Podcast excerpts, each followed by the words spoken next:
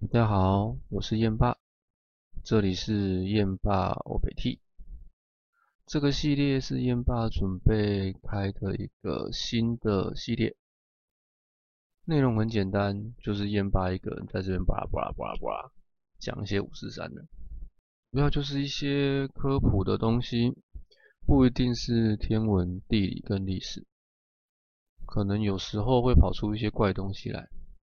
刚开始的内容应该都是在嗨地球 FB 粉丝页跑出来过的东西，我会慢慢的把它变成这边先出现，那边再出现，这是我的目标啦。我也不知道什么时候变成这样。然后我们进入正题，我们今天来讲社会契约。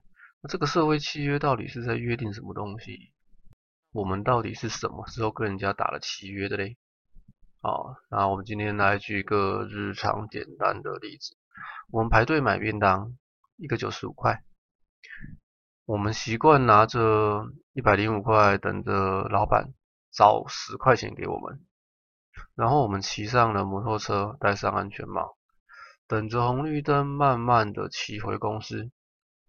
回到办公室，吃完便当，洗了洗免洗餐具啊，放到回收盒里面。你们日常是不是跟我一样，几乎每一天都在做同样的事情？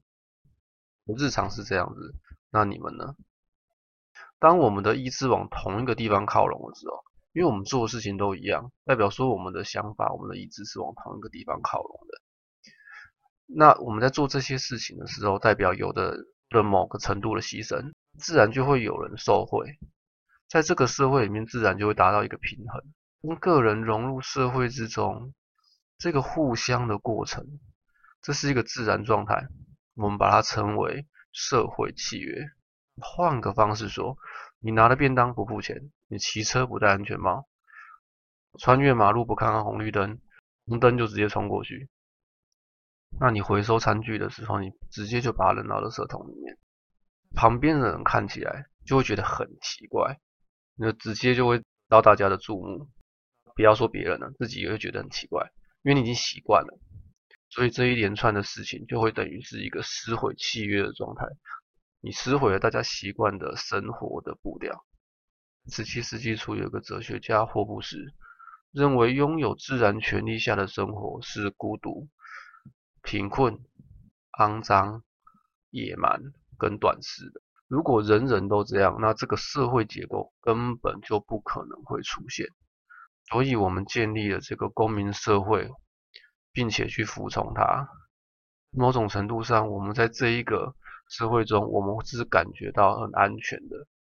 那种就像是信耶稣得永生一样，它听起来就是一个口号，信者恒信。你相信的人永远都相信，你不相信的人永远都会觉得啊，就是个口号而已。最近。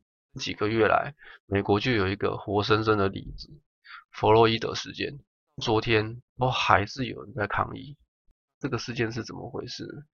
它聚集了整个社会的问题，在一个最坏的时间点下发生：贫富差距、种族歧视、公共卫生以及选举所产生出来的社会对立。当他们认为我遵守了社会契约，但是我并没有得到社会契约给我的好处的时候，一个长久的积怨，弗洛伊德成为压倒骆驼的最后一根稻草。弗洛伊德本人发生什么事情？他使用了胃超，他喝醉酒，他失业，再加上他是黑人，所以种族的薪资差距也是一个问题。那再来，我们去看警察，一个种族歧视，然后集体漠视。判攻击强度的动作，你想想看，用膝盖，那些警察用着膝盖，直接跪在一个人的脖子上，那会发生什么事情？那种攻击强度是非常强的。那这全部的负面状态导致一个最最严重的后果。我们回到台湾，这个社会契约对我们来说就是像一台车子。现在到底是渐渐的失控，还是渐渐的回到正轨上？其实我们不知道。台湾最大的问题就是舆论。今天有一个人在公开场合下讲一些五四三的，带个风向，很快的这个社会契约的方向盘就会失控。那到底是谁来抓着这个方向盘？大家可以想想看，到底是我们伟大的总统，还是行政院长，是人民？到底是谁抓这个方向盘？当然也有可能是舆论的制造者，可能是题哦，大家可以想想看。今天主题到这边，这个让大家好好思考。如果大家觉得这个内容不错的话，也请大家帮我订阅一下这个 YouTube 频道。那如果你是在其他地方听到这个内容，也请帮我移驾到 YouTube 那边订阅一下。好，谢谢大家。那也不要忘了追踪一下 FB，好，在那 FB 上面搜寻一下嗨地球就 OK 了。